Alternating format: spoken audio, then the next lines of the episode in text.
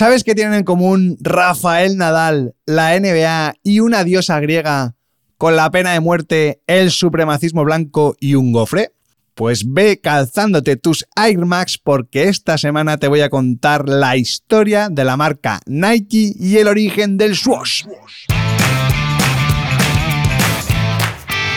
Brand Stoker con Rubén Galgo.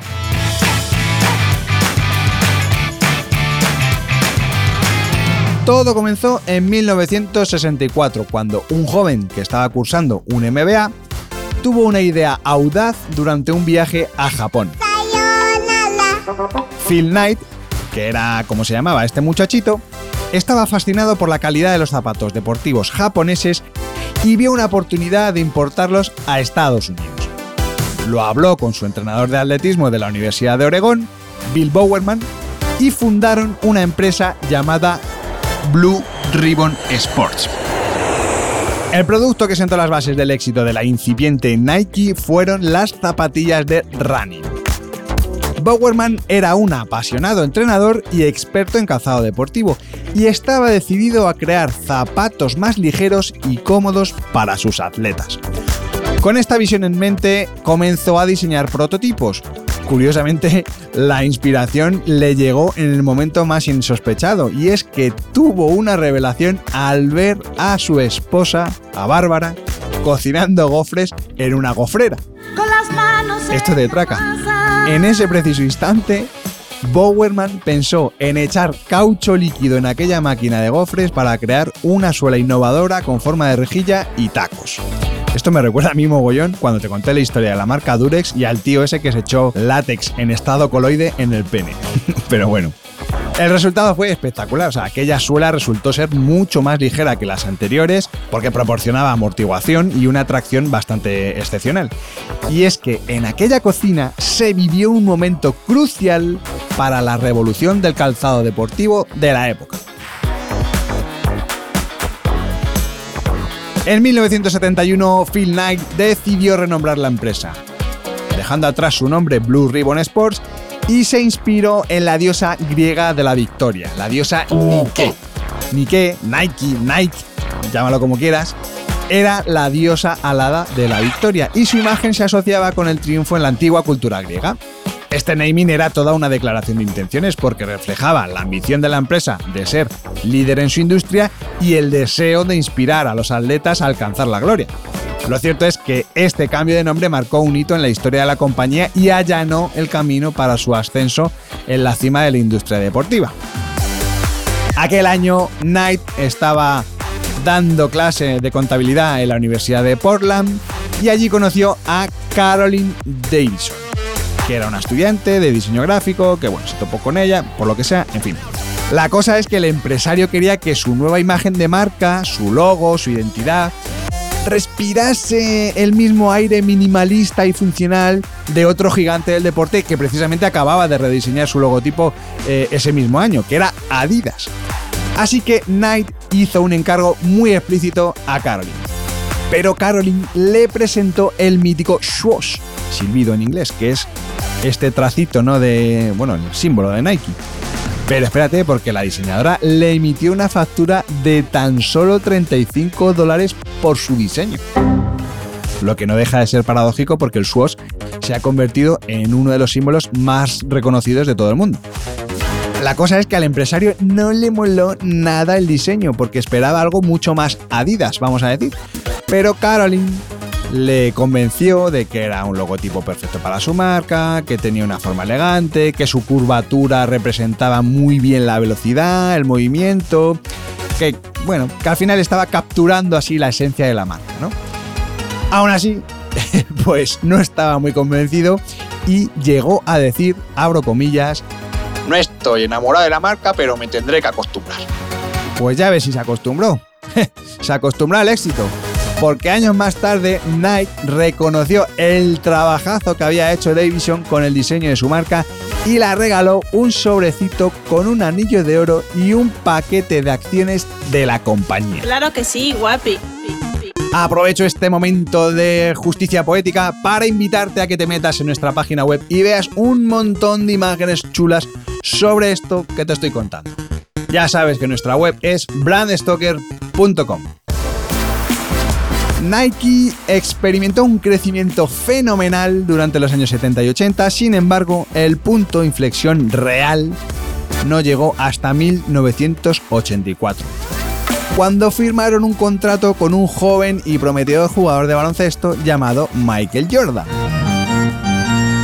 El lanzamiento de la línea de zapatillas Air Jordan se convirtió en un éxito rotundo y Nike se consolidó como una marca líder en la cultura del deporte y el estilo. Pero no te equivoques, no fue nada fácil. A Michael Jordan le gustaban más las zapatillas de Adidas o Converse, porque eran las zapatillas que solía usar en su época de estudiante. La cosa es que las Nike no le molaban nada, hasta el punto de que las criticó públicamente diciendo, abro comillas, son las zapatillas del diablo. Y dijo esto porque prefería una entresuela mucho más baja para sentir mejor el suelo de la pista. Y tuvo mala suerte. Tuvo mala suerte porque el diseñador de Nike, Peter Moore, escuchó aquellas críticas, escuchó aquellas declaraciones e hizo cambios en las zapatillas. ¡Qué mala suerte! Redujo el tamaño de la entresuela y trazó las líneas maestras de lo que sería el diseño high top de las zapatillas de baloncesto, es decir, con caña alta para cubrir bien el tobillo. Finalmente, en 1985, Nike convenció a Jordan, con hechos, para que firmara y creara su propia línea de zapatillas. Las Nike Air Jordan One incorporaban el diseño de Peter Moore, el swoosh en el lateral y el primer logo de Air Jordan, que además era curioso porque tenía un balón de baloncesto y unas alas. Pero es que esto solo fue el comienzo. Como te comentaba antes, no fue un viaje nada fácil. Las Jordan One originales combinaban los colores rojo y negro, o negro y rojo. Algo que era inaceptable por la NBA, que las criticó y prohibió por no tener la base de color blanco. Como oyes, cositas de supremacismo blanco americano.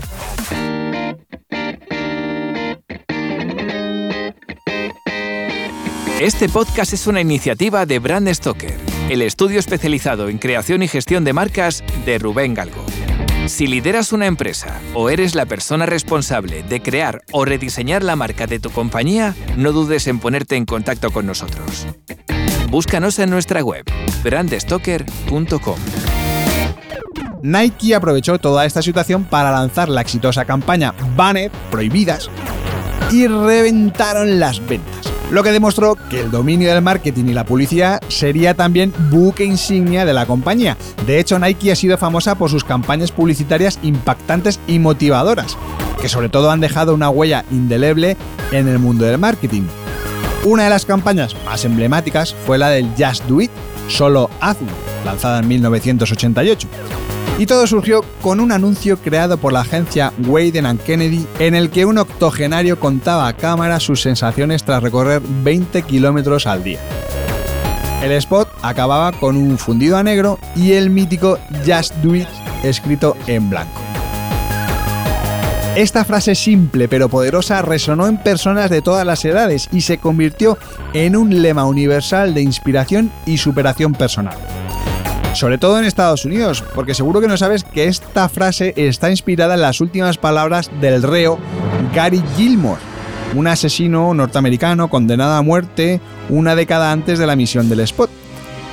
Y la historia es bastante truculenta porque el día de su ejecución, uno de los funcionarios encargados de ajusticiarle le preguntó si tenía algo más que decir. Gilmore simplemente dijo, Let's do it. Hagámoslo. Ya estoy acabando. Por último, quiero contarte que un año antes del Just Do It, Nike presentó el famoso logo de Jumpman, mostrando a Michael Jordan en pleno salto para hacer el mate más famoso de la historia del baloncesto, creando así otro símbolo para el Salón de la Fama de la multinacional. Hablar de Nike es hablar de diseño, y es que la compañía siempre ha apostado por los mejores diseñadores de calzado, como es el caso de Tinker Hatfield. Es sabido y notorio que Hatfield se inspiró en la fachada del Centro Pompidou de París para diseñar las míticas Air Max, que son mis zapatillas favoritas. Seguro que ahora las Air Max no te parecen tan innovadoras, pero en 1987 se convirtieron en las primeras zapatillas en las que se veía la cámara de aire por fuera. ¡Qué moderno todo! O sea, era una locura.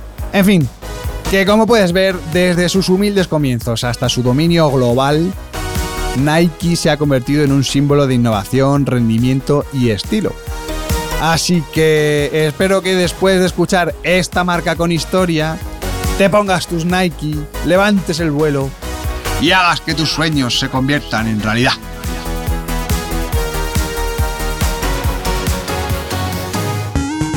Si te ha gustado este episodio, te invito a que escuches la siguiente marca con historia en la que te hablaré de Pantone y el origen de las paletas de color.